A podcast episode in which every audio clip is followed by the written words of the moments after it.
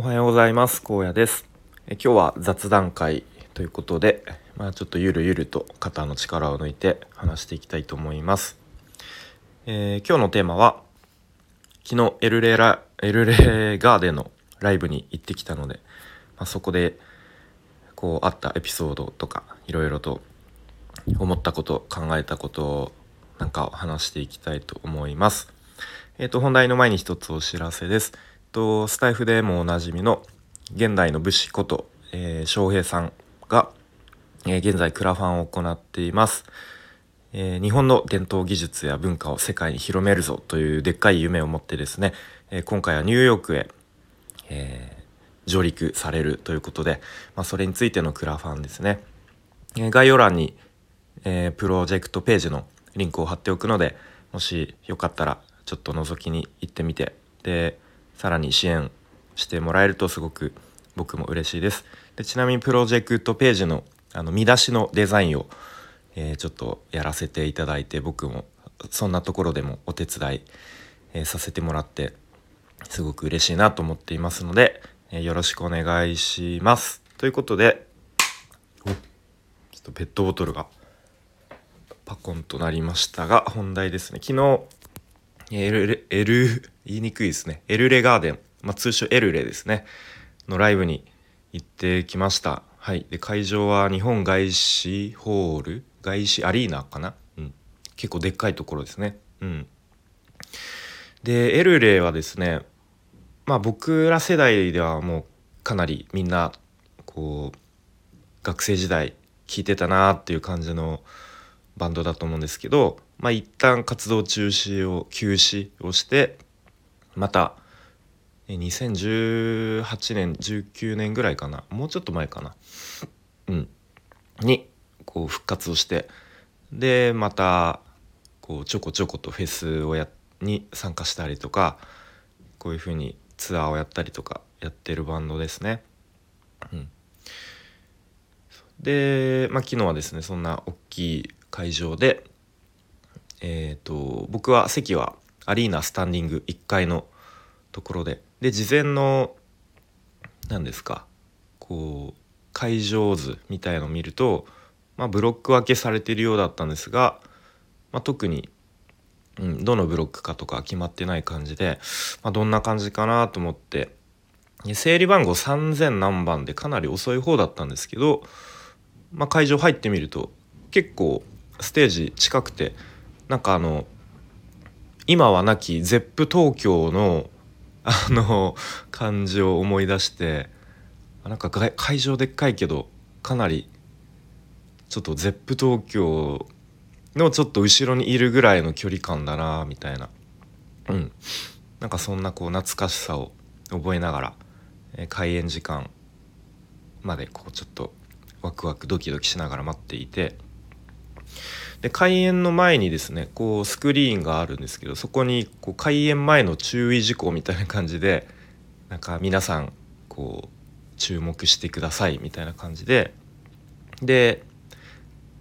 ゲストのゲゲストというかそのエルレと仲の良いバンドマンがこうちょっと登場して会場のみんなに呼びかけるみたいななんかそういう時間がありましたね。うん、で昨日はフォーリミフォーリミテッドサザビーズかなフォーリミのゲンさんとえブラフマンと OAU のえー敏郎さんがそれぞれこう会場のみんなになんかちょっとこう、うん、メメッセージを あの述べる時間がありましたね。で結構主にこう激しいライブになるとダイブとかモッシュとか起こるまあなんか結構そういう感じのライブなので、まあ、そのダイブについてのこうちょっとうん何ですかアドバイスというか、まあ、こういう風にしたらみんなハッピーで楽しくライブができるんじゃないのかなみたいな結構そういう話が多かった気がしてうん。でまあその中の敏郎さんがこんなこと言っていて、まあ、そもそもそういうルールとかあのくだらくらくだらないルールなんかあの作なくていいんだよと。でそのダイブで飛ぶやつっていうのは、まあ、そもそもそのある程度その上で空中で転がっていく時にバランス保てたりとか身体能力が高いやつじゃないとそんなあの体が弱いやつが飛ぶもんじゃないみたいなことを 結構あの、うん、話されていて。でまあみんなハッピーなライブにするためにはどうしたらいいですかみたいなことを聞かれた時に、まあ、結構そのライブハウスとかだったらこうちょっと自分が倒れたらあの周りのみんな助けてくれたり起こしてくれたりすると思うし逆にあの自分が自分の周りでそういう人がいたらすぐに助けてあげてほしいみたいなでまあそんな感じでみんなこう仲間だと思うけど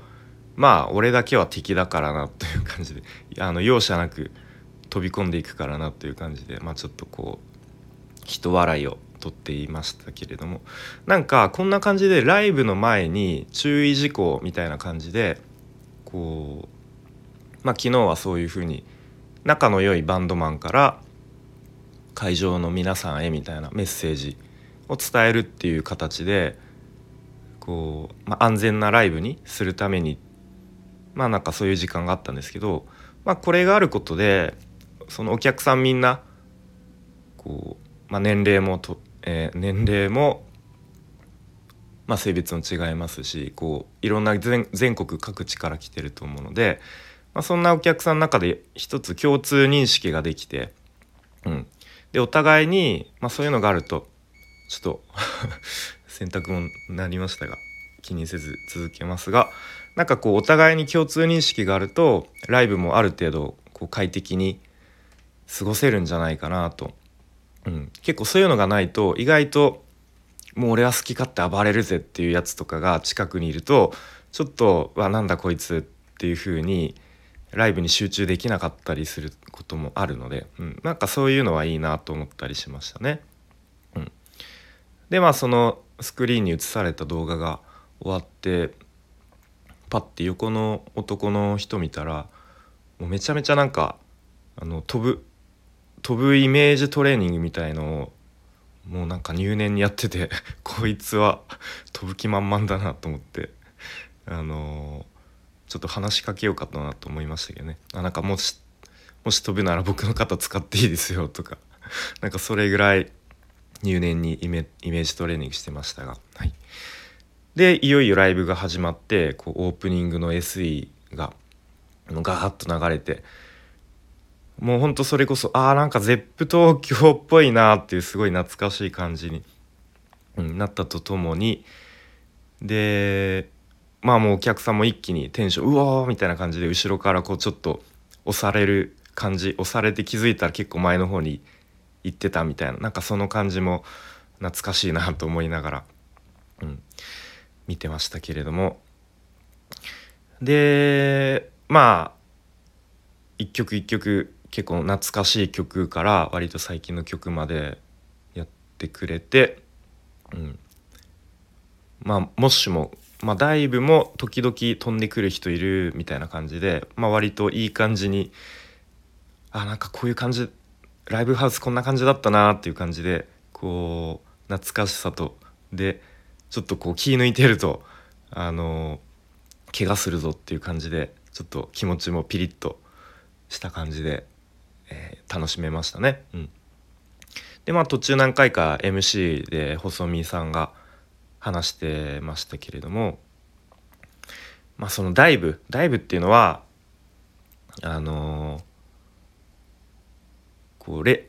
なんですかあうわこの曲はっていう感じでもう気づいたら自分が宙に浮いてるみたいなそういう感じであのダイブする感じだからそのダイブしてる最中上でこう転がっている人っていうのは、まあ、普通の感覚じゃないんでみたいなことを話されていて、まあ、確かにその感覚わかるなと。なんか僕もなんか初めてライブでダイブした時ってもうほんとテンション上がりすぎてそれハイスタのライブだったんですけどもうなんか気づいたらうわーみたいな感じでもうなんか前の人の肩に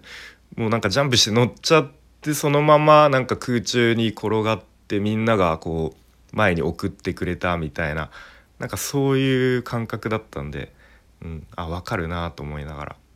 うん、MC 聞いてましたが、まあ、あとは他の MC で、えーまあ、オールドファンの、まあ、おじさんおばさん、まあ、ちょっとここは結構細見さんはこう上から目線でお客さんのことをなんか「お前ら」とか言うんで、まあ、そういう感じでおじさんおばさんの「お前ら」なんか青年から大人になる大事な時代に俺ら活動してなくてごめんなみたいな。で、まあ、逆に今日初めてエルレ見るっていう、まあ、若いやつら、